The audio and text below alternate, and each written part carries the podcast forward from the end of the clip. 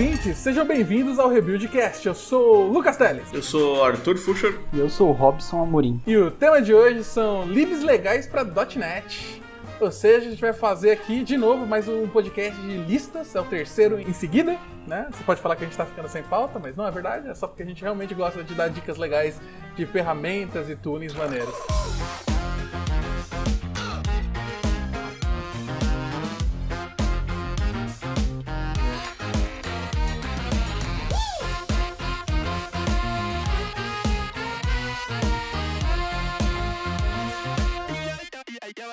Gente, vai ser só libres para você que trabalha com .NET ou que não só libs, mas ferramentas e coisas do tipo. Olha, quem não assistiu os outros, acho que vale muito a pena. É, tem, tem muita lib? Tem muita lib, mas dá pra você...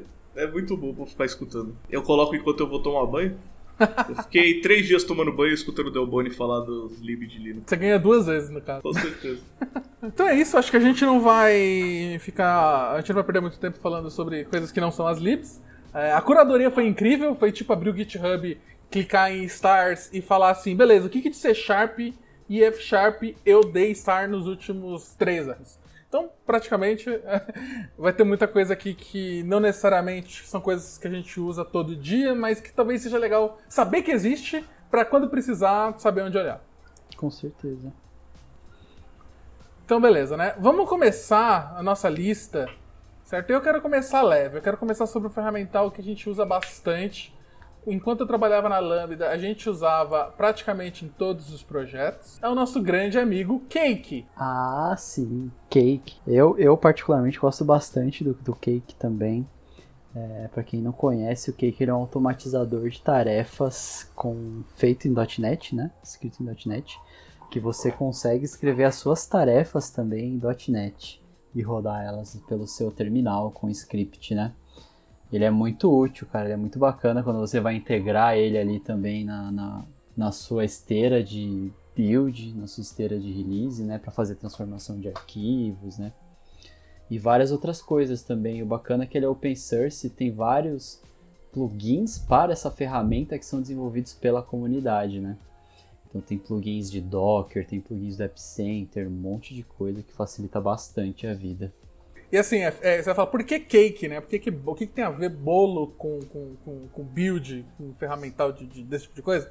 É porque é a piadinha, né? Se você nunca viu, a ferramenta mais clássica, eu acho, dessas de build é o make. Certo? Que é o de make de fazer coisas que é, normalmente você vai ver muito em programas em C, né? É, que aí você vai ter o make file. Aí a galerinha começou a achar interessante usar outras linguagens para usar a própria linguagem que você escreve seu código para fazer o seu, o seu script de build e de teste e tudo mais. Então, aí começou a surgir tipo Rake, que é com Ruby, e aí é o R, né, você troca a primeira letra. Você tem o Cake, que é com C Sharp, então é tipo é o Make com, é, com, com C, né?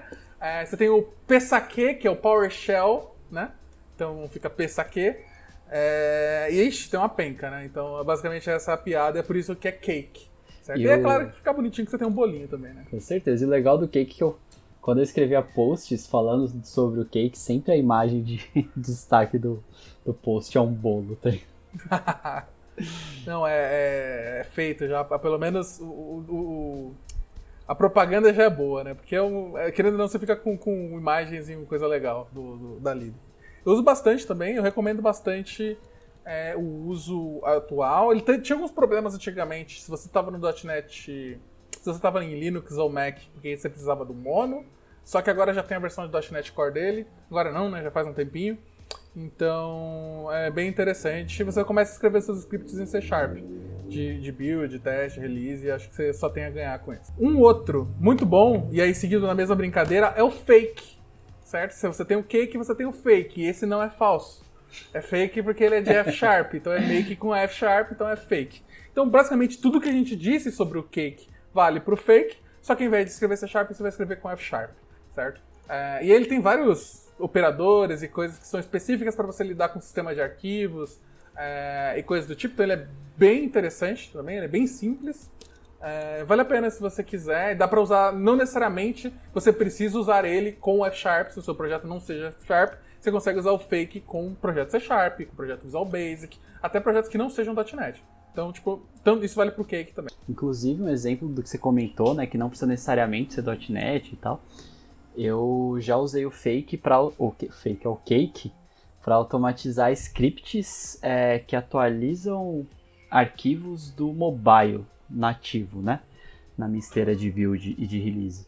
Então eu já usei o Cake para mudar o Android Manifest, para mudar o info playlist do, do iOS e funciona super bem. Um outro que é muito bom também é o Nuke, certo? E ele também é, ele faz a mesma coisa que o Cake faz. A diferença é que ele é literalmente um projeto na sua solution de .NET. Então, provavelmente você vai usar ele junto com, com o .NET, porque no final ele vai estar na sua solution. E ele tem várias ferramentais para fazer as mesmas coisas, mas por que usar o, o Nuke, então, se ele praticamente faz as mesmas coisas? O jeito que ele eh, foi construído foi para ele ser literalmente um projeto .NET. Então, quando você você vai ter lá na sua solution um projetinho dele e você vai ter as tasks dele para você rodar. É, por quê? Existia muita reclamação do Cake né? E acho que o mesmo pode valer para o fake nesse caso, que eles eram, eles usavam tanto C Sharp Script quanto F Sharp Script, em cada um respectivamente. O que significa que não é C Sharp C Sharp ou F Sharp F Sharp. Na prática é praticamente a mesma coisa, só que a forma que você define tasks, por exemplo, você não tem uma classe ou um namespace principal no seu arquivo do seu cake. Você tem um arquivo que é um ponto .cake, que é basicamente uma outra extensão para ele saber que é cake mas na prática ele é um C Sharp Script. E às vezes você tinha alguns problemas com Visual Studio Code, com Visual Studio, porque você precisava de extensões específicas para fazer IntelliSense, para entender aquilo que você estava fazendo e tudo mais, certo? Às vezes até hoje dá umas bugadas meio estranhas, uh, e por causa disso existe o Nuke. Porque como ele é um projeto .NET igual qualquer projeto .NET, tudo simplesmente vai funcionar.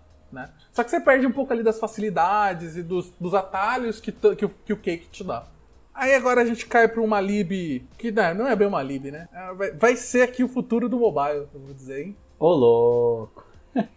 que aqui a gente tá fazendo um foreshadowing, porque ainda não saiu. Hoje é o Xamarin Forms, amanhã será o Maui. É, provavelmente quando sair o Maui a gente vai fazer um podcast só sobre ele aqui.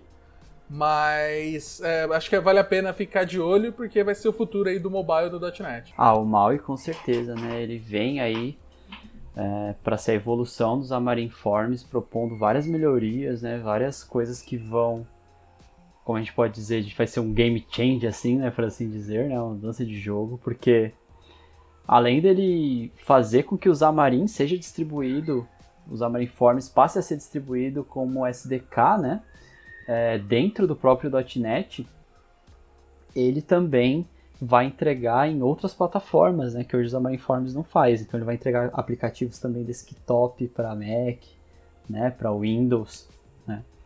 E fora as várias outras melhorias de arquitetura que foram feitas, né. A gente pode citar, por exemplo, a, a, os Slim Renders do .NET MAUI que vão facilitar ali a sua criação de controles de tela customizados, né? além de deixar a biblioteca muito mais, mais leve de se trabalhar também. É, próximo. Esse é um que é muito usado é, e acho que, é, que ele, é, e ele ainda é muito bom, que é o benchmark.net. É, é uma, uma lib basicamente para você fazer benchmark de código.net. Então, parece muito bem bom. óbvio, né? Mas assim, ele é muito simples do jeito que você configura. Você cria uma classe lá, coloca uns atributos, fala quantas vezes você quer rodar, e ele te dá uma tabelinha completa de tipo quanto tempo demorou. É, você consegue rodar para mais de um tipo de runtime. É, qual, qual, que é o, o, quanto de memória que ele, tá, que ele consumiu, quanto de alocação. Ele te dá dados, uma estatística completa sobre o seu código ou sobre o código que você quer fazer o benchmark. Caraca. Então, ele é muito simples de rodar. Você consegue ter suporte para ele gerar até alguns gráficos, é muito massa, assim. Tipo, se você quiser fazer um benchmark de alguma coisa, é, com um pouco mais de, que precisa ser um pouco mais profissional, é, usa ele, tá? Porque o esforço que você vai ter de fazer na mão console provavelmente vai ser maior do que você simplesmente adicionar esse pacote no, no console application e mandar testar, que você vai conseguir extrair muita informação. Ele é muito usado, então, tipo, é, pode ir de boa. Legal. É, um outro que é massa também é o Poly. Esse é bem famoso também pra galera de .NET. É, que precisa lidar, principalmente quando o pessoal que acaba lidando com microserviços, aí a gente talvez entre uma discussão se deveria usar o Poly ou não. É, mas em geral, se você tem, tem que lidar com requisições externas, tem que lidar com, ah, beleza, é, retries de request, ou fazer algum tipo de short circuit quando você estiver fazendo muitos requests. E fazer todas as partes de policies do seu app, certo? E é por isso que é poly. É, é essa a ferramenta que você vai querer usar, certo? Faz bastante coisa. É, faz cache, consegue fazer vários tipos de regras em como o seu, o seu app vai se comunicar para fora com qualquer outra, outra aplicação, por exemplo. Então ele é bem massa e ele é bem simples, tipo, é bem fluent, você só instala e configura. Então vale bastante a pena. Sim, e nesse caso do Poly também, é bacana dar uma olhada em tudo que ele pode fazer, que nem você comentou, né? O poder dele também de lidar com cache e tal, porque é normal você ver é, a galera falar, ah, o Poly ele vai fazer retentativa lá de, de, de, fazer a sua comunicação HTTP e é isso. Mas a biblioteca tem outras funcionalidades também que são bem interessantes, né? Uhum. Como essa de cache que você citou, que vale a pena a gente dar uma olhada, né? Prestar uhum. atenção nisso. É, Circuit Breaker é bem importante, né? Porque às vezes a pessoa vai lá e coloca um Retry Forever e Exato. é isso aí. você está consumindo banda, você está provavelmente pode causar outros tipos de problemas. Então é bom conhecer. A Libia ela nem é tão grande assim, ela faz bastante coisa, mas a API dela é relativamente simples. Próximo. Todo mundo que faz aplicações web usa hoje, pelo menos de API, que é o nosso grande Swagger. Oh, querido. Quem não usa, né, mano? Que é o Swashbuckle, né? Porque eu nunca entendi esse nome, né? É que o Swagger é o, é o bem, não necessariamente. Você tem o Swagger para várias linguagens, para vários frameworks web. É, o que a gente usa no .NET é uma lib chamada Swashbuckle Swagger. E é um nome que eu nunca consigo digitar, então toda vez que eu preciso instalar o pacote, eu procuro no Google, copio e colo. quem, quando, quando conheceu o Swagger, quando eu conheci o Swagger, né? Quem nunca, né? Eu fui lá no pacote no Get e tal, pra instalar, procurando por Swagger e tal, e não achava, achava só Swashbuckle, não sei o que. Achava super estranho, né? Quem nunca, né? e assim, é, pra quem não sabe, o Swagger basicamente ele cria uma documentação em tempo real ali da sua API. Você vai ter um endpoint no, na sua API que você vai conseguir ver quais são os endpoints da sua API, quais são os verbos que, elas recebe, que cada endpoint recebe, aceita, quais são as entradas e as saídas de cada tipo de API, de cada status. Então é basicamente uma documentação ali que ele vai tirando é, ele vai extraindo de forma estática do seu código. Algumas coisas você consegue dar umas dicas para melhorar e deixar mais rico. Isso. É, é, é, muito simples de você colocar e ajuda bastante. Ele também até tem uma opção de você conseguir fazer requests por dentro dele, então você consegue ali falar, beleza, chama meu endpoint com essa informação, com esse JSON. Por aí vai. Então, para documentação é praticamente necessário você ter um Swagger hoje em dia se você criar uma API. Isso que eu ia falar, obrigatório, né? Oh. E e você pode configurar de várias maneiras para ele se adequar ao seu, ao seu, à sua API, né? É, então você pode configurar autorização nele também, né? Se a sua API faz uso de, de, autorização, né? Você pode deixar os seus exemplos de request lá também, como o Teles falou. Então dá para fazer bastante coisa legal com o Swagger. Swagger é o tipo daquela coisa que se você não conhece, independente de ser .NET ou não, ele tem, eu acho que em todos os lugares e vale muito a pena. Agora, eu adoro, esse eu amo do fundo do meu coração, que é o monogame. Se você gosta, se você já pensou em desenvolver jogos ou quer desenvolver jogos, não quer ter o, todo o, o esforço ou overhead que você vai ter para aprender um engine como Unity ou alguma coisa do tipo, e você já é do mundo .NET, monogame está aí para você. Ele é basicamente é, um framework completo que ele porta para bem o que você quiser, para geladeira até. Então ele usa basicamente as mesmas coisas da, do, entre aspas do Xamarin. É, e você faz jogos com ele. É, ele é muito simples no sentido que ele não te dá nada, tipo física, ou como você vai, sei lá, animar os sprites. Ele não te dá nada disso, ele só te dá assim, ó, é assim que eu faço para renderizar um sprite na tela. É, aqui eu te dou algumas formas de você fazer transformação né, na, na, tela, escrever algum tipo de shader que você precisar. Um game loop e aí é aberto para você. Eu porto pro hardware que você quiser, mas daqui para frente é você que faz. Então ele é bem simplista, então você provavelmente vai ter que reimplementar muita coisa que uma Game Engine já te dá. Uh, isso é bom e ruim. Você tem seus lados positivos e negativos. Se você quiser realmente saber, eu vou deixar um link aqui embaixo do, no post desse, desse podcast de um podcast que eu gravei sobre monogame com o criador, ou, um dos criadores, o principal criador, que é brasileiro, que é o Jalf. Então, confere lá, porque se você quiser saber mais sobre o monogame, como funciona e qual é a história dele, vai estar tá tudo nesse podcast. Outra lib que eu gosto bastante. Bem, com, com o passar do tempo, ela perdeu bastante a, a sua, a sua relevância, mas é o Nancy. É, N-A-N-C-Y. Nancy? Esse eu É, acho que não e conheço. pelo que eu tô vendo agora, infelizmente, eu estou muito triste de descobrir que ele não está sendo mais mantido. É também conhecido como Nancy FX. E o que, que o Nancy faz? Bem, o que ele fazia, aparentemente, é uma pena. Eu tô bem triste de ter visto que ele foi arquivado. Mas assim, na prática, ele era um framework que. Faz um fork e mantém, mano. Ah, não. É, Eu acho que é exatamente porque hoje, para você escrever um app.NET simples, é muito rápido, é muito fácil. Na época que ele existia, não era tanto, a gente só tinha os ASP.NET MVC, .NET Framework. Mas assim, o que, que era o Nancy? Ele basicamente ele te dava uma forma muito simples de você escrever uma API. Simples no sentido de você literalmente criar uma classe baseada em rota e você ter uma resposta no seu HTTP. Então você tinha uma classe, aí você falava lá get no barra chablau barra demorango, aí você falava retorna um texto, um JSON, alguma coisa assim. Era bem simples, eh, você não tinha controllers, você não tinha, era só baseado em rota. Sim, é, eu lembro que logo que eu comecei a ver .NET, alguém me indicou, eu não lembro quem foi, o Nancy, e foi, tipo, bem bom para tipo, para olhar, porque ele tira um pouco de toda aquela abstração de controller e tal que a ASP.NET Core, que a ASP.NET, né, tem, e, e foi interessante, tipo, foi uma das primeiras libs, eu acho que eu mexi, assim. Uhum. Ele tira toda a parte de MVC, né? Que é, de novo, model, view, control, você não vai ter nada disso. Então, era legal. Pena que foi arquivado. Eu não sei se tem alguma coisa nova, vou descobrir depois. É, mas era bem pela simplicidade. Era bem interessante. É, agora a gente tem o quê? Fluent Validation. O Fluent Validation é muito bom, mano. Vamos, vamos deixar de escrever vários ifs, né, mano? Vamos evitar aquela camada de, de validações com ifs, se a gente já, sendo que a gente já tem, né? Uma biblioteca pronta para isso, que sabe fazer validação de uma maneira muito boa, né? Até te retornar mensagens de erros. né? Então, para quem não conhece o Fluent Validation, como o nome já diz, né? Ele é uma forma fluente de você fazer validações de propriedades no seu código, né? Então, ah, poxa, sabe aquele método que você precisa receber um valor positivo, por exemplo? Em vez de você fazer um if valor maior do que zero, você consegue fazer uma, um fluent validation para interceptar isso, né? E verificar se esse seu valor já é positivo sem que você tenha que adicionar várias camadas de ifs e meio que, entre aspas, assim, sujar ali o seu método, deixar ele difícil de ser lido e tudo mais. Então ele vai te ajudar com isso, ele vai, você consegue criar validações customizadas, algumas validações já são padrões nele. Ele te devolve a mensagem de validação, né?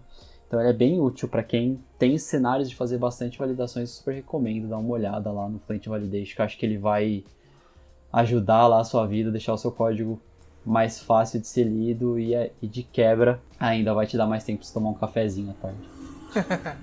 É, eu gosto bastante do Fluent Validation. Inclusive, ele tem uma, ele tem uma extensão que você consegue conectar ele direto no ASP.NET Core. Então, ele já vai fazer. Você nem vai ter que escrever a linha ali que faz o, a validação da entrada da sua, da, do- do- da sua controller, por exemplo. Da sua DTO, da sua, da sua entidade que você está fazendo o post. Exato.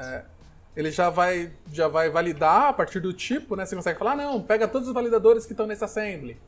É, e eu acho que ele é muito bom exatamente para você lidar com regras que tem a ver com a entrada do seu, do- da sua API. Então, tipo, aí nessa parte das Spread Core, por exemplo, que é a entrada do, do- da controller.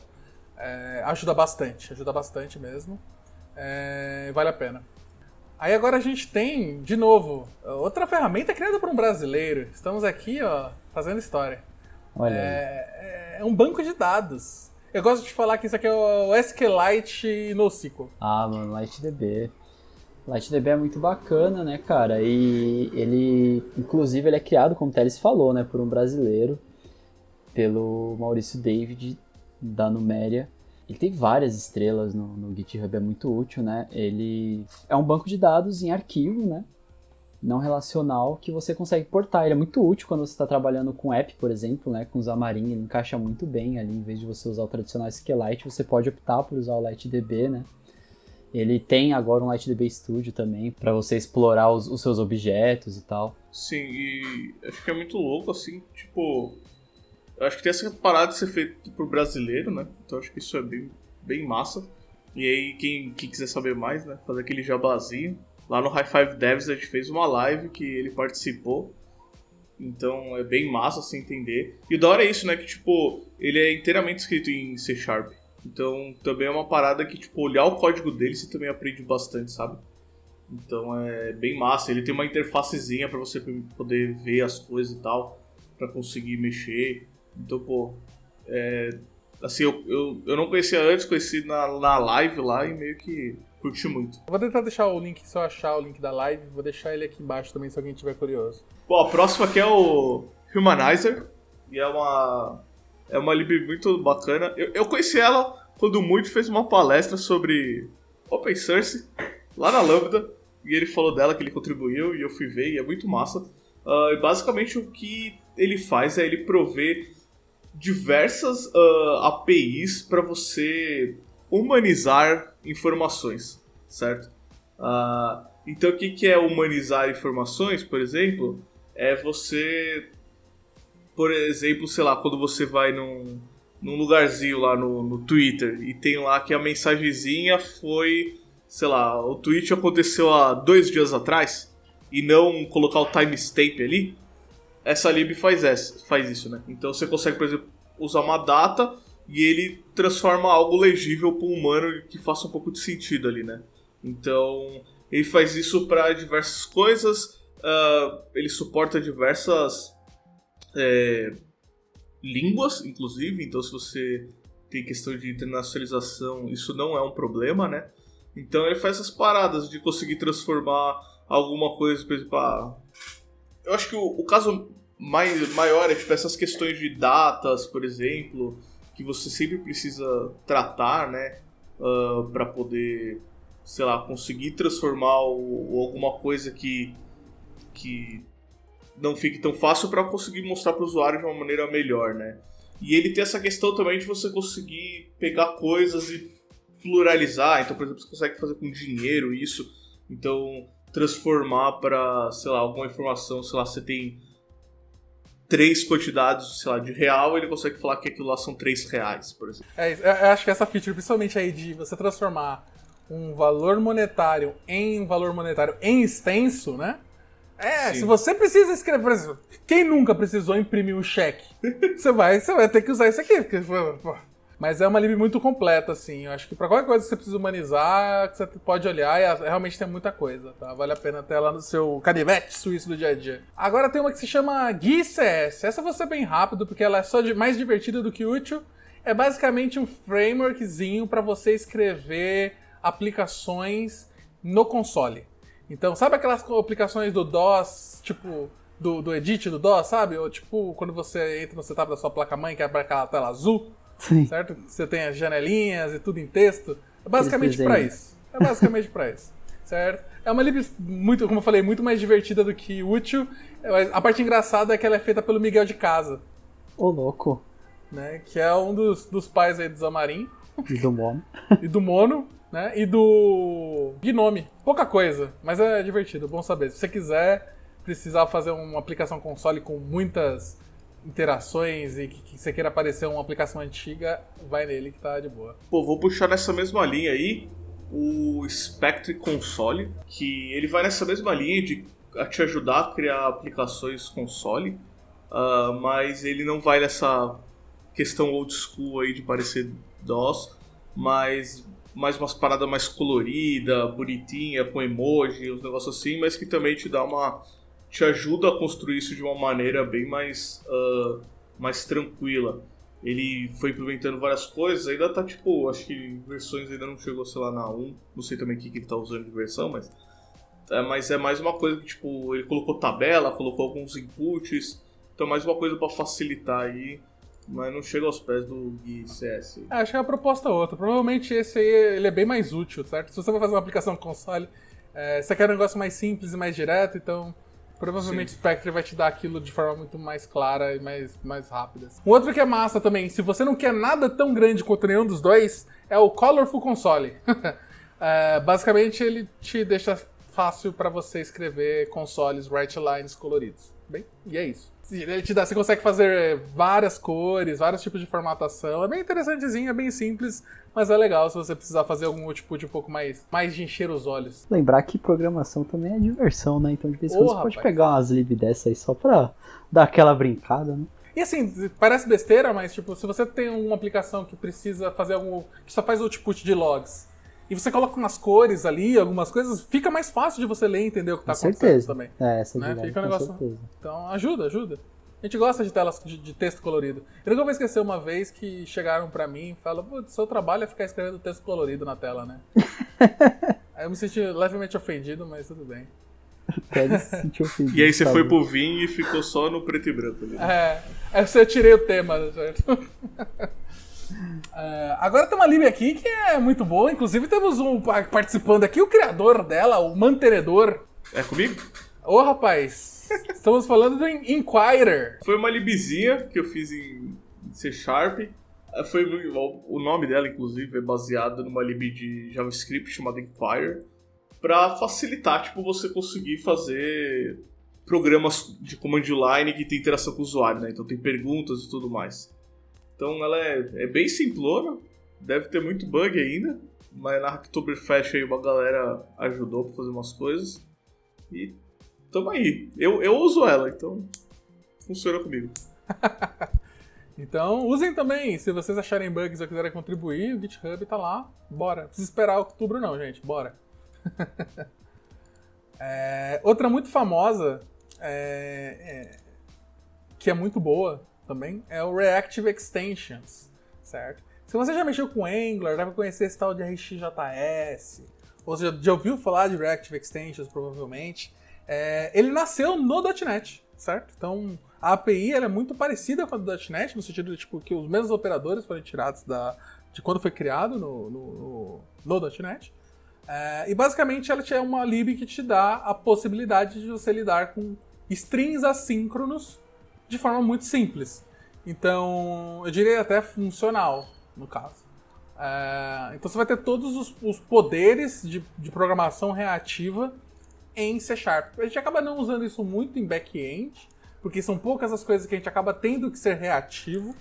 É, mas, por exemplo, para coisas que são é, aplicações que, que têm interação do usuário, é, são muito boas, porque você pode tratar todas as, as, as, todas as interações do usuário com um string de eventos, ou algumas requisições, sei lá, de externas à sua aplicação como string de eventos. Então, é bem interessante é, e muito poderoso, assim, absurdamente poderoso. Provavelmente a gente vai gravar um episódio só sobre programação reativa.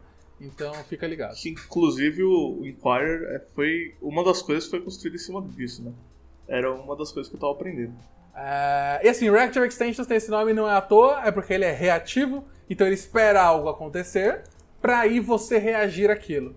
Ao mesmo tempo, é, eles acabaram criando uma quantidade de operadores para você utilizar nos strings. E aí você pode pensar o string para esse podcast como uma lista assíncrona que você não sabe quando vai vir o valor ou não.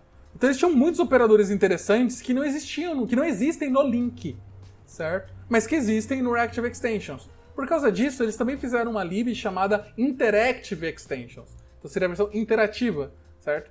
Que basicamente ele te coloca uma penca de operadores novos no seu link, é, quando você estiver fazendo lá, lidando com qualquer tipo de collections do .NET, uh, que ajudam bastante. E são um monte de coisas simples, várias coisinhas que são simples, mas quando você junta tudo, você consegue, né, com grande impacto ali, em, em ganho de, de coisas que você nem sabia que você precisava. Então vale a pena você dar uma olhadinha na. E, e aí ele vai estar dentro da, do GitHub do Reactive Extensions, e dentro dele tem lá a parte de Interactive Extensions. Aí você consegue ver quais são os operadores e o que eles fazem, e acho que é massa aí para dar uma. performar um pouco mais aí no seu, seu código do dia a dia. Boa. Outro massa que tem, e esse eu testei recentemente para fazer umas POCs, é o Hot Chocolate. O chocolatinho quente. O nome é bom, fale mais. O chocolate quente, o Hot Chocolate. É, e é bom que o dono dele é o Chili Cream. É muito bom que. To... é, tem outras ferramentas em volta dele, que é tipo Strawberry Shake, eu nem sei o que faz, mas. Eu bem. adoro essas ferramentas com nome. Esse trocadilho nome tipo cake, esse daí, muito bom.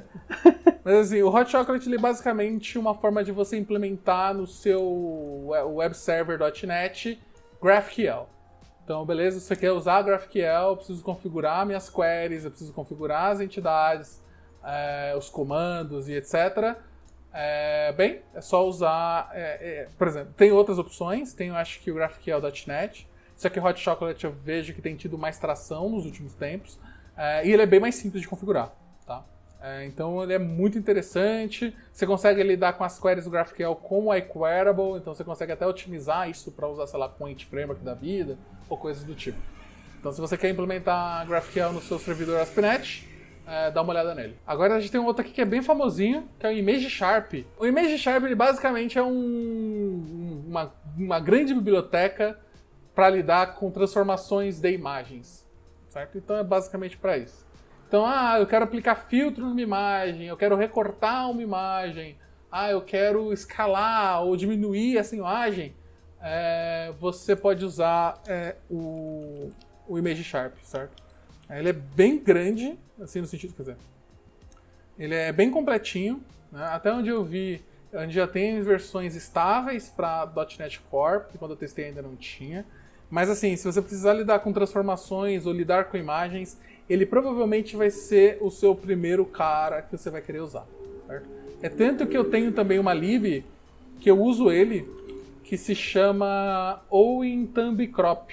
Vou deixar o link aí também. O link de tudo, inclusive, de tudo que a gente está falando tá, vai estar tá na descrição do post. Owen Thumb Crop ele é basicamente um middleware para você colocar no seu Owin que você consegue transformar imagens a partir da URL. Então você não tem que nem escrever uma controller para isso.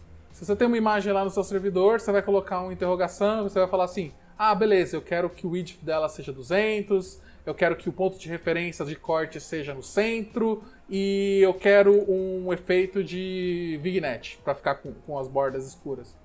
É, e aí ele já vai te fazer essa transformação e te devolver isso diretamente no seu do seu do seu servidor, certo? Então isso é bem interessante. Exatamente para fazer o que? Thumbs. Às vezes, quando você precisa, você não quer ficar devolvendo imagens de tamanho gigante para mostrar os thumbs de um site. Então você consegue fazer o recorte direto da imagem usando essa lib do, do Owen, certo? Sem escrever praticamente uma linha de código. É, na verdade, uma ou duas que é para fazer a configuração, mas bem, vocês entenderam. É, e foi o que fiz. Faz um bom tempo, mas funciona ainda. Outra interessante que a gente acaba usando é bastante, e aqui talvez a gente não vai falar tanto dela e de algumas outras libs de teste, porque a gente tem um podcast apenas sobre de testes em .NET, que foi nosso primeiro podcast. O link também vai estar aí embaixo, se você não conferiu, confira. Ah, essa é uma outra lib legal que tem, né? É, que o Teles, como o Teles comentou, é o Bogus. É bastante legal quando você tem. Está escrevendo testes, né? E acho que se aplica muito bem nesse cenário, né? E você pô, precisa gerar dados, né? Para fazer qualquer validação, né? Ah, será que o dado que eu estou enviando é o mesmo que eu estou recebendo? Você precisa preencher o seu objeto, né? É, com dados para que você veja questão de formatação e tudo mais o Bogus ele vai prover esses dados para você, né? Então, vale muito a pena dar uma olhada, você pode pedir data e tudo mais, fica bem legal. Então a gente usa bastante com testes para gerar dados, né, como falou.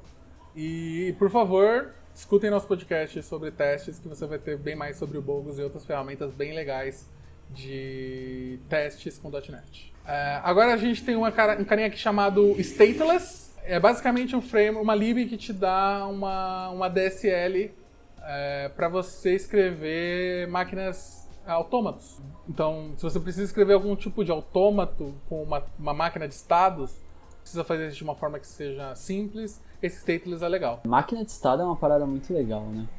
E você tentar fazer ela na mão vai te dar muito trabalho, então dá uma olhada no, no stateless. É uma parada muito legal, vezes você dar uma estudada e tal e que vai, ser, vai te ajudar bastante.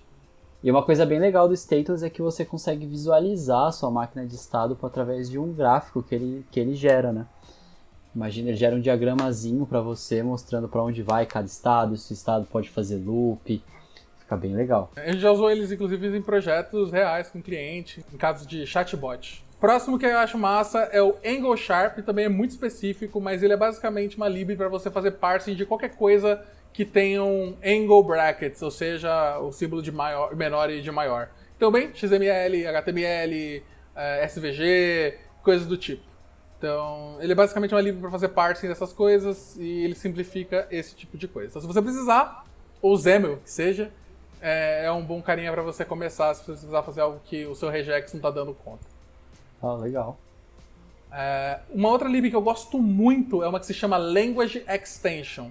Vai estar tá com Language Ext no, no GitHub. É uma lib feita por uma pessoa que é muito ativa, inclusive no repositório do C Sharp, que é o Luf. E é uma lib que ela te dá muito poder. Se você gosta de programação funcional assim como eu, e infelizmente não consegue usar, por exemplo, F Sharp na maior parte dos lugares que você estiver desenvolvendo, mas você quer usar as facilidades que programação funcional te dá, é, Language Extension é o que você está precisando. Ele basicamente te dá vários construtos funcionais, ele te dá várias estruturas de dados funcionais, é, vários tipos de polimorfismo, de, de, de, alguns tipos, vamos dizer assim, ele tenta simular é, é, coisas mais complexas como é, type classes e coisas que te dão um poder de abstração maior. É, e em geral, ela é muito poderosa, faz muita coisa. E, e te, vai te dar todo o poder que você gostaria de ter de uma linguagem funcional ali dentro do seu próprio C Sharp. Show de bola. Outra lib famosa é o FOD, que é. Aqui agora talvez ela perdeu muita relevância, porque agora a gente tem o Code Generation. É, mas basicamente o FOD é uma, uma lib para você fazer é, weaving, ou seja, injetar assembly no seu assembly. então ele, ele, é muito mais poderoso que o Code Generation, porque você literalmente pode fazer o que você quiser, você pode alterar, adicionar, fazer muitas coisas. Uh, só que ele teve várias tretas com a licença deles, aí o pessoal parou de usar. Mas assim, em geral, quando você está falando de weaving, de assembly em .NET, FOD é a lib que vai, a maior parte das pessoas usam. Certo? Agora a gente está migrando para Search Generation, então talvez não seja mais, não seja mais tão relevante. Uh, outra lib que eu gosto bastante é uma que se chama MoreLink, e aqui nesse caso ela é bem parecida com o que eu falei lá do Interactive Extension. MoreLink só adiciona mais coisas no link. então ele te adiciona um monte de operadores com um monte de opções diferentes, que é para você ali, de novo, não ter que ficar escrevendo é, ou links complexos ou você ter que desistir do link para fazer um negócio com uma, com uma programação imperativa. Você consegue manter uma programação declarativa com vários operadores que são é, que, que, não existem no link padrão, mas que em geral são, são úteis e que a gente vai acabar precisando e tal. Certo? Às vezes você nem sabe que precisa, então entra lá no GitHub deles, eles têm uma lista lá no README com uma, basicamente todos os, os operadores e para que, que eles servem. E a gente tem esse tal de Flur, famoso Flur. Ele basicamente ele te dá uma maneira de você criar uh, URLs uh, de uma maneira fluente, né? Então, Flur é isso, né? Fluente URL, uh, ou URL, se quiser falar que nem um brasileiro. E basicamente é isso que ele, o que ele te faz. Então você, em vez de você ter que ficar colocando na mão, né? Fazendo template string, concatenando as coisas, ele te dá uma maneira de conseguir construir a, a URL e chamar ela também, né? Uh, de uma maneira muito fluente, né? Então você coloca o URL, você consegue ah, dar um, seta os parâmetros aí de, da query, né? Passa um, o para ele ali e ele consegue montar isso para você. Então facilita muito para você não ter que ficar escrevendo, é, ficar concatenando um monte de coisa, porque pelo menos eu sempre fiz isso. Uh, e depois você consegue uh, fazer já a chamada dessa, dessa URL, né? Então é, é muito massa. E e aí depois vou recomendar também, que é um, um, um post do, do Mood, lá no High Five Devs, que ele, ele faz um trickzinho, porque para conseguir fazer testes usando o Flur. Então é muito massa, isso foi o que eu usei bastante. Ele, ele só fornece a lib para você poder criar essa URL e chamar, e aí tem um trickzinho que você consegue fazer para conseguir usar ele nos testes, que fica ó, Lindo. E é bem legal esse, esse, esse trick dos testes. Você consegue falar como você quer que ele responda com o conteúdo do, da requisição, né? Passar um JSON de resposta. Você consegue passar o status que você quer que ele responda. É bem legal. Uhum. Aí você consegue mocar o HTTP request de uma forma bem inteligente, né? Bem, Sim. bem da hora. Ah, tem uma lib chamada Closed XML, ou Closed XML, né? Fala em português, brasileiro. É, basicamente é uma lib para você escrever Excel. E é isso. você escreve XLSX e faz é, planilhas e tudo mais de uma forma bem simples. É, funciona no .NET Core. Eu já testei, é bem legal. Então, se você precisar gerar arquivos, é, arquivos de Excel, é, ele provavelmente é o que você deveria olhar hoje. É, agora a gente tem o Gint, que é um inter intérprete de JavaScript para C Sharp. Olha só. Então, se você por algum motivo precisa rodar código JavaScript dentro do seu, do seu app, é, é assim que você provavelmente vai querer usar. É, às vezes isso é comum, por exemplo, para ferramental que deixa o que o usuário escreva algum tipo de código. Então, ah, eu quero permitir que o meu usuário escreva um script, sei lá, de financeiro para fazer alguma regra de cálculo lá, blá. Você pode dar esse poder para ele e só fazer o evaluate do JavaScript. Tem, do mesmo sentido, tem o NLua, é um intérprete de Lua para .NET. E aí você ganha a possibilidade de bem interpretar scripts Lua. É, e serve mais ou menos da mesma forma. E aí Lua é legal porque, de novo, é uma linguagem feita por brasileiros. então vale a pena dar uma olhada. Então, se você precisa fazer esse tipo de coisa, né? Eu já vi nesse tipo de necessidade, já trabalhei num lugar em que a galera de financeiro escrevia scripts é, específicos. Normalmente eles faziam em Excel, e aí eles estavam migrando isso para o sistema, e aí estava escrevendo com Lua. É, e funciona bem massa. Um outro que eu sei que é famoso e o pessoal usava bastante em mobile, embora eu nunca tenha usado, é o Akavash. É basicamente um banco de dados de chave-valor. Teoricamente é bem rápido e usa SQLite por trás, por baixo dos panos. Mas acho que vale a pena dar uma olhada. Eu já vi alguma galera falando que usava ele em Xamarin. Aí eu já vi gente falando que era muito legal, eu já vi gente falando que é muito ruim, eu não tenho nenhum tipo de opinião formada sobre. Então, por favor, ouvintes, deem uma olhada. Eu sei que ele é famoso. Um outro que também é famoso é o Skia Sharp, né? E basicamente o Skia é uma lib de games uh, do Google. E, esse Skia Sharp ele meio que é um bindings do, de tudo que você tem no seu Skia, só que para ser Sharp. Então ali você consegue bem escrever no Canvas, fazer desenhos, ou fazer controles, porque se você não sabe, o Flutter, por exemplo, usa Skia para desenhar as coisas do seu, as coisas da tela, os botões, os test box e tal. Então você pode usar o mesmo. Inclusive eu já vi até alguns projetos que estar, estariam usando o Skia Sharp para você ter controles totalmente renderizados igual o Flutter dentro do Xamarin barra Maui. Então, é bem legal. Sim, o Skia funciona muito bem. É, a gente já teve, já fez projetos, a gente já teve projetos também em que a gente precisava adicionar informações em cima de uma imagem, por exemplo, e dá para fazer também com Skia. Né? Um outro massa é o OpenTK, basicamente Open Toolkit. É uma libra, é uma, é uma biblioteca para C Sharp se você quiser aprender ou precisar fazer alguma coisa com OpenGL no C Sharp. E é basicamente isso. Ele tem todos os binds do OpenGL que você normalmente seria obrigado a escrever em C, em C++, é, direto para o C Sharp. Então é muito bom se você está aprendendo ou precisa realmente fazer algo de computação gráfica mais de baixo nível. Um outro que é muito famoso e é do, da mesma galerinha aí do Dapper, também conhecido como o pessoal do Stack Overflow, é o Fluent Migrator. Que eu também já usei em vários projetos em que eu não queria. que eu não podia usar, por exemplo, os, os, os migrations do Ant Framework, que a gente não vai falar de gente framework nesse podcast, porque afinal é bem óbvio. Mas é... em caso que a gente está usando o Dapper ou algum outro tipo de acesso a banco, Fluent Migrator é provavelmente a melhor opção que você vai querer, que você vai ter para fazer migrations de banco de dados. Então ele tem uma, uma, uma sintaxe fluente para você declarar as tabelas, os relacionamentos e definir as migrations. Ele tem um .NET CLI para você rodar ali pelo próprio command line, para você rodar na sua esteira para rodar as migrations, para gerar script.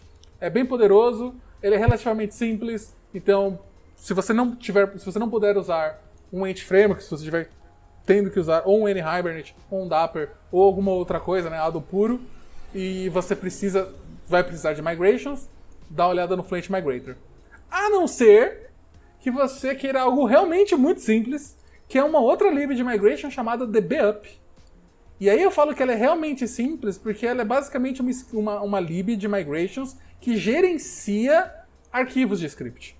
Então, ah, eu quero escrever, ou sei lá, vamos supor que uma pessoa de banco de dados do seu time que precisa escrever as migrations por algum motivo, uh, e ela só conhece a linguagem de Transact SQL ou PSQL, alguma coisa assim. Uh, você pode usar o DBUp, uh, o que também é muito legal se você já versiona os scripts do seu banco, ainda não tem migrations e quer começar a ter. Então você consegue usar o DBUp porque ele vai olhar os scripts que ele já rodou, vai colocar isso numa linha de tempo e você consegue ter o controle em cima disso. É, outra lib interessante, docker.net. É basicamente para você controlar o seu Docker usando .NET. Então, se você estiver lidando talvez com algum tipo de infraestrutura de teste ou precisa gerenciar algum tipo de, de aplicações que estão rodando em Docker, esse, essa lib é muito interessante. Ela faz requests direto para a API do Docker que está rodando na porta do Docker certo? Ela não é um wrapper do seu CLI, ele literalmente se comunica com o Docker diretamente pela API dele é, e te dá basicamente tudo que você faz via command line, só que com um script C Sharp, certo? O que é bem interessante porque você pode colocar isso, por exemplo, no seu Cake.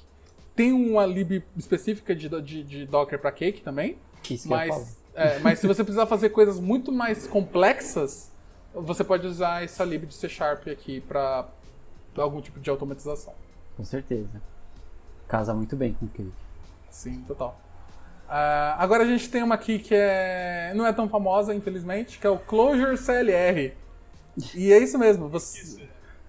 por que será que é, é E por incrível que pareça, o Clojure nasceu aqui. Ele nasceu no CLR, ele nasceu com a gente aqui do .NET e ele se desvirtuou pro Java depois de um tempo. É... Mas era porque... Né... É, Java e JavaScript. É que na época que ele foi criado, ele era uma época que o .NET não era do jeito que ele é hoje. Então ele não era tão aberto, ele não era tão rápido, ele não era tão fácil de você lidar.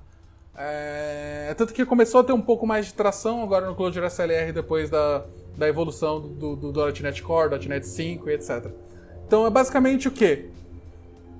Não, você não vai escrever uma aplicação Clojure CLR igual você faz com Clojure normal.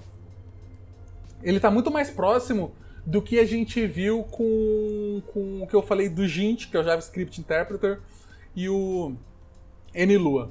Então, basicamente, você dá uma opção, por exemplo, se você precisar rodar código Clojure de dentro de uma aplicação .NET, você vai usar o Clojure CLR para isso, certo? Ainda não existe nada para você fazer uma aplicação 100% Clojure CLR. É... E o tooling ainda também é muito ruim, para não dizer que ele é inexistente.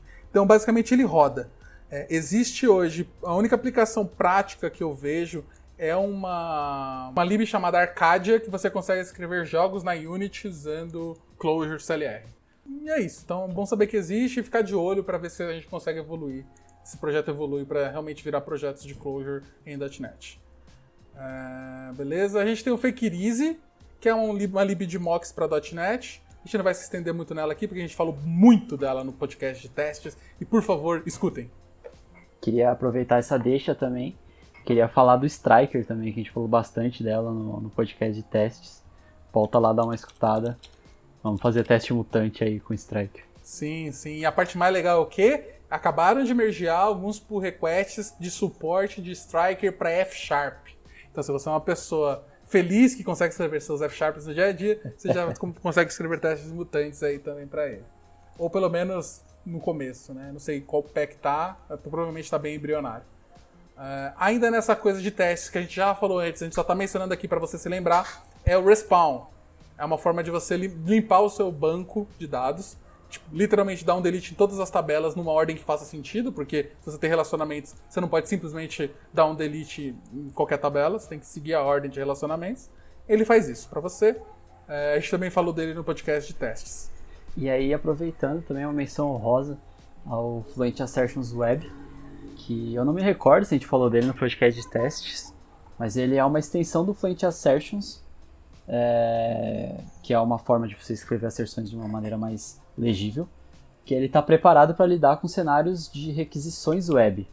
Então você consegue falar, ó, a resposta deve ser 200, deve ser é, 404, por exemplo sem que você tenha que ficar, ah, putz, pega o status code, né, comparo, chama o HTTP, ele já consegue fazer isso de maneira mais legível, né.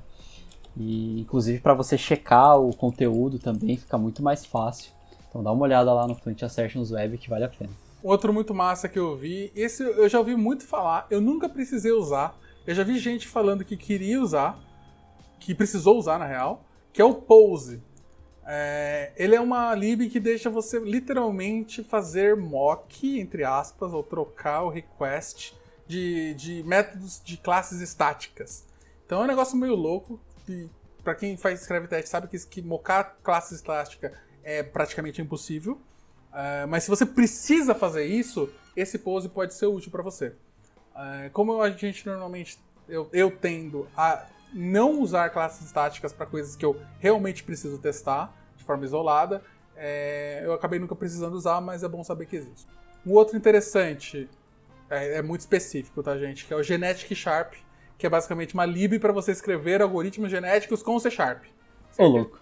Ele tem todas as mutações, todos os crossovers, algoritmos de seleção. Ele te dá tudo. Ele é bem grande. É, é, provavelmente vai ser raro você precisar escrever um algoritmo genético, mas se você precisar, já existe algo implementado pronto aí que vai te dar pelo menos um caminho das pedras todo resolvido. Uh, outro interessante, BayUnit. Isso a gente deveria ter falado no podcast de testes, né? A gente vacilou. Que é, eu não sei se já tinha na época, tá? Mas é uma, uma biblioteca de testes para Blazor. Ô, oh, louco. É, e é bem interessante, porque Os ele. amantes ele... de Blazor piram. ele lembra bastante o React Testing Library, no sentido de, tipo, você manda renderizar um componente, você começa a fazer assertion de coisas dentro dele. É... E é bem interessante. Então, se você está escrevendo aplicações Blazor, ou se você pretende escrever aplicações Blazor, é, como escrever, não escrever testes nunca é uma opção, né, gente? É, dá uma olhada. Agora tem uma lib aqui chamada Aether Physics 2D. E você vai falar, what the fuck? Bem, é uma lib de física. Basicamente ela te dá um. Pra quem já conhece, já precisou mexer com, com coisas de física em programação, e principalmente em duas dimensões, tem uma muito famosa chamada Box 2D, certo? Só que ela é de C++, ou é C, bem, não lembro agora, mas acho que é C. É, o Ether Physics ele é meio que uma reimplementação desse Box 2D para C Sharp, e ele não é acoplado em nada. Então, por exemplo, se você quer fazer uma aplicação console em que os seus caracteres têm física, você pode usar ele. Você pode usar ele no seu Xamarin, se você quiser fazer alguma coisa interessante. É muito comum você usar ele com monogame. Então, se você precisa fazer algum tipo de simulação de física, essa é uma lib que você vai querer usar. Falando em Xamarin, queria deixar aqui também algumas menções honrosas de ferramentas ao Xamarin Toolkit, que a Microsoft está desenvolvendo, está mantendo, né? Que são vários pacotes super úteis se você trabalha com Xamarin que vão te ajudar ali nos seus componentes e com seus é, as suas funções de MVVM e tudo mais. Dá uma olhada que vai ser muito útil. E também queria falar sobre o Zemo Styler, né, para quem coda Xamarin. Sabe que dá aquela indentada no Zemo às vezes dá uma dor de cabeça, então procura pelo Zemo Styler que ele vai te ajudar. É, inclusive aí, ó, vamos fazer um projetinho Xamarin com, com Ether Physics, alguma coisa que dê pra usar física. Fazer tipo aquelas, aquelas telinhas que cai os botões tudo, sabe? E a pessoa sacode o celular e começa a sacudir as coisas? Gosto. Só pelo rolê. Bora. Gosto. É relativamente fácil. Se eu conseguir posicionar alguma coisa na tela e rotacionar ela, dá pra usar de boa. Um outro que eu acabei usando bastante de um tempo aí, quando você precisa, uh, que assim, no .NET, se você precisa comparar duas coisas, por padrão, e esse pra mim é um dos grandes erros do C Sharp, é que ele não compara por valor, ele compara por referência. Então se você tem dois objetos com as mesmas informações, mesmas propriedades, e você compara eles, ele sempre vai dar falso, se elas são instâncias diferentes. Uh, e às vezes eu quero fazer, eu quero comparar os valores. Eu quero comparar os, os, valores dos filhos também, dos objetos filhos, dos membros filhos da minha classe. Uh, e não tem uma forma muito simples de você fazer isso. Uh, a não ser que você use essa lib que a gente vai indicar agora, que é o deep equal.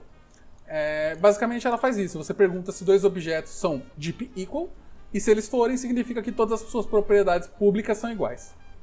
Uh, aí a gente tem um outro aqui que, de novo, a gente já falou bastante no podcast testes, que é o Autobogus, que é basicamente o bogus automático. então você consegue gerar dados de forma muito direta e rápida, sem ter que se preocupar muito em configuração, por isso que é alto. é, e é isso. Né? Por favor, se você quiser saber mais, dá uma olhada no nosso podcast já sobre testes, que a gente fala sobre como que a gente usa ele no dia a dia dos nossos testes. É, Fluent L é uma forma fluente de você escrever IL. então, se você por algum motivo precisar gerar código. De novo, eu não tenho certeza se isso aqui hoje em dia é útil, agora que a gente tem Source Generators. Mas ele era uma forma muito mais simples de você escrever um IL é, dinâmico, por exemplo. Então você literalmente. O lado ruim é que você literalmente tem que escrever o IL do C Sharp, do .NET. O que não é uma linguagem que todo mundo conhece e que não é tão simples e, e direta assim de você fazer as coisas.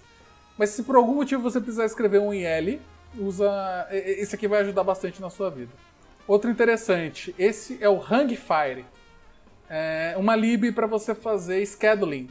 Então sabe que você precisa fazer um Fire Forget, ou ter algum job que você vai deixar agendado para o futuro e que você quer depois ter, ter, obter informações sobre esses jobs que estão rodando, é, por aí vai. Esse Hangfire provavelmente é a melhor lib hoje de .NET para isso, ou pelo menos a melhor que eu conheço. Mas você usou uma muito parecida com essa, né, Robson? Qual que era o nome? A Quartz.net, que é um job scheduler para .NET. Só que no seu uhum. caso era para usar em mobile, né? Exato, mas ela é .NET Core Net Standard 2. Uhum. Então você conseguiu usar no Xamarin. Então, se você está precisando fazer scheduler de job ali no .NET, dá uma olhadinha no Quartz que ela vai te ajudar. Uhum. Acho que ele é bem mais simples, porque esse Hangfire, ele te dá, ele te sobe até um servidor e um dashboard. Caracas. É, é, o Quartz é bem mais simples. É, então, é, acho que vai, vai, vai, depender muito das suas necessidades. É, e provavelmente você vai querer usar o Hangfire se você estiver em algum tipo de aplicação que está rodando web, por exemplo, ou alguma coisa do tipo que está rodando por bastante tempo. Então, se você quer ter estatísticas, ter um dashboard e ter todos os seus jobs ali, vários tipos de jobs, provavelmente você vai querer usar o Hangfire. Se for algo mais simples, você vai pro Quartz. Ô, oh, rapaz. É linda. Então, é linda e ao mesmo tempo eu tenho uma relação de amor e ódio com essa aqui. A próxima é o Automapper, então eu vou só explicar o que, que ela faz e depois você. Ou então a gente pode um dia discutir só sobre ela no podcast. Mas basicamente o que o Automapper faz é facilitar para você mapeamento de um objeto para o outro. Então isso é muito comum quando você tem, sei lá, sua entidade, seu, seu domínio ali, e aí você vai. E aí você tem um DTO que é o que você vai expor. E aí ele faz já esse mapeamento para você e. Talvez eu fale errado, mas acho que não. Ele, se você as propriedades já tem nomes iguais, ele já tá só. já fez, ele. Já, já de graça, assim, ó. Então, ah, o meu usuário aqui tem nome e tem nome. Pô, beleza, tá feito. Então, sei lá, o produto que tem descrição, tem preço, tem um monte de coisa. E aí você vai mandar pro DTO, você não precisa ficar escrevendo tudo isso. Ele já faz, pô, ó, o nome tá igual, eu vou deduzir, então que é a mesma coisa. E aí ele já faz isso pra você. Então, quando você tem essa parada assim, que é, ele facilita muito uh, esse tipo. Então ele só faz, você configura o mapeamento dele, e aí você chama ele e fala, ó, mapeia esse objeto pra mim, e esse é o tipo que eu quero. E aí, se ele sabe mapear, ele já te devolve o nice. objeto. É, mas é exatamente isso, né? E acho que é, vale ressaltar que é alto por um motivo, é alto porque é automático. E aí eu sempre vejo, assim, porque o Automap é, é, querendo ou não, uma lib muito, muito famosa no mundo .NET. Se você está fazendo um mapeamento de uma entidade A para uma entidade B, e as duas têm a mesma property com o mesmo nome, que é como o Arthur disse, você não precisa escrever uma regra para isso. Certo? Ele já está fazendo isso. É Sim. por isso que é automapper. Porque senão seria só mapper. Então, usa a parte do alto. Senão, é, senão não precisaria ter. Era só é, você exato. escrever um E assim, depara. é um depara pior se você precisa fazer. Porque aí eu falo, meu problema com o automapper são dois. Um, ele só quebra em runtime. Então, tem muitas coisas que se você altera o tipo, ou o nome, ou algumas formas de como o seu mapeamento deveria ser feito das suas entidades, ele só vai quebrar em runtime. Você não vai ter esse, esse feedback em compile Sim. time, que normalmente é sempre melhor. É, e você perde bastante de inteligência do editor, porque dependendo, é, ele vai olhar para a property das suas classes e vai falar ela não está sendo usada, porque você está usando isso é, automaticamente, automa automaticamente a partir do automapper. Então você tem uma troca aí, você tem um peso aí para ver se vale a pena ou não, né? Eu, em geral, sempre coloquei a regra de usar o automapper para entrada de dados e para saída de dados coisas muito específicas e dentro do meu domínio eu evito usar de qualquer forma possível. Mas uh, basicamente isso quando eu uso. Eu tenho parado de usar ele. Mas é polêmica. Mas assim, Automapper 101, Moody me falou, usou, Exato. cria teste. E aí eu tinha teste pro, pro Mapper. Então eu meio que garanto também que ele tá fazendo. A questão é, eu, não, eu, eu já teria que escrever esse teste se eu fizesse na mão. A única coisa é que ele já Exato. faz muita coisa pra mim. Então eu só escrevo o teste pra Ah, garantir sim, que a aplicação tá funcionando. Eu sempre, Não, sempre que eu uso o Automapper também eu faço essa cobertura do- dos cenários de teste de, de um tipo pro outro, outro pra esse, sabe? Ah, sim. É, porque tira um pouco essa questão, é, realmente, ele só vai quebrar em, em runtime, mas aí quando você, pelo menos, faz o teste, você garante no teste ah, que talvez ele não É que quebre. aí, aí talvez também vai entrar muita parte de gosto, e aí tem a parte do quanto rápido é o feedback das coisas que vão quebrar. É, tem coisas que eu gostaria que só o compilador me falasse, é muito mais rápido, muito mais direto do que eu ter que esperar um teste, ou ter que escrever, eu ter que fazer alguns, vários testes específicos para mapeamento. É, o que pode ser bom pode ser ruim. Em geral, se, se, se você seu mapeamentos são muito simples, eu acho que não vale a pena. Se você tem muitos mapeamentos muito complexos, com muitas entidades complexas, isso vale, ele começa a se pagar. É, mas toma cuidado para não ser a primeira lib que você coloca quando você cria a sua API, porque normalmente é, não é necessário. É, tem uma outra aqui, de novo, que a gente já falou bastante sobre ela no nosso outro podcast, mas aí, como é de um brother, a gente vai trazer ela de novo, que é o NPact. É uma lib para você usar teste de contrato entre serviços. Normalmente você vai estar em um ambiente de microserviços ou coisas do tipo. E você precisa gerar testes de contratos e validar testes de contratos toda vez que você fizer um deploy ou fazer alguma alteração. É, Esse NPact vai te ajudar a fazer isso. É, ele basicamente ele é um wrapper em cima do, do protocolo que já existe do Pact, que é uma lib famosa para fazer isso. Agora a gente tem o Fontelo. Pô, Fontelo, ele é uma ferramenta muito útil é, para quem trabalha aí, principalmente no mobile, né? Mas ele se aplica em vários outros cenários também, se você quer trabalhar com ícones e usar esses ícones como texto, né? Como fonte icon, né? Então, em vez de você ter, putz, eu vou ter aqui um arquivo de fonte, né? Porque eu, um arquivo inteiro de fonte, porque eu quero usar só o meu, só o ícone, só um ícone desse arquivo, então eu vou ter que colocar esse arquivo inteiro no meu projeto, e aí tem um outro ícone que está em outro arquivo, aí eu vou ter que usar esse outro arquivo inteiro também. É, então com o Fontelo você consegue selecionar só os ícones que você quer de cada arquivo, né? criar um arquivo único e portar ele para dentro do seu projeto. Inclusive você consegue portar SVGs para dentro do Fontelo também e criar fonte icons a partir dos SVGs. Né? Então isso te dá um poder muito grande, aí você diminui o tamanho do app, né? Você consegue fazer várias coisas. E assim, para finalizar, porque a gente já falou de bastante coisa, é, tem uma lib aí que está sendo desenvolvida e é para você que está trabalhando com Xamarin ou que vai trabalhar com Maui. Hoje ela está com Elias, né, um apelido ainda, porque ela não está pública ainda, é repositório de Xamarin Testing Library. que Provavelmente vai virar Maui Testing Library ou alguma coisa parecida. Ou The Best C Sharp Mobile Testing Library. pode ser, eu acho que é bem melhor esse nome, inclusive. Quando tiver o link, ele vai estar aqui embaixo. Então você pode, pode procurar e provavelmente a gente vai divulgar no Twitter e no, nas redes sociais. Vai ser uma biblioteca para você fazer testes mais simples no seu Xamarin, certo? No seu dia a dia ali, é, quando você precisa renderizar uma página, verificar se tem um conteúdo ali, ela é é bem inspirado no React Testing Library e na lib de testes do Flutter. Então a ideia é ser simples e ao mesmo tempo muito efetivo. Se você não tinha um motivo para programar em Xamarin, agora você tem. Sim, é, a gente tem o melhor de tudo, gente. Pode vir. Confia, a água tá ótima. É, mas eu acho que é isso, gente. Em geral, a gente falou de bastante coisa. É, se você conhece alguma lib que a gente não falou, que você acha que é muito massa, pode comentar aqui no post ou responde a gente no Twitter. Nossos Twitters vão estar aqui no post também. E eu acho que é, que é isso, não mais nada mais. Valeu, gente. Muito obrigado aí por acompanhar a gente, fazer companhia pra gente nesse bate-papo aí. E como o Teles falou, conta pra gente as libs que vocês usam aí, que, que a gente não tem, não, a gente não citou no podcast. E aquele teste, se você chegou até aqui, cita qual foi a lib que a gente falou que você mais curtiu. Não precisa ser a que você usa, a que você mais curtiu. É, aquela que você falou, caraca, eu não sabia que dava pra fazer isso. Tinha uma coisa pra isso. Sempre tem, sempre tem. Então é isso, gente. Muito obrigado. Valeu, falou. Falou galera!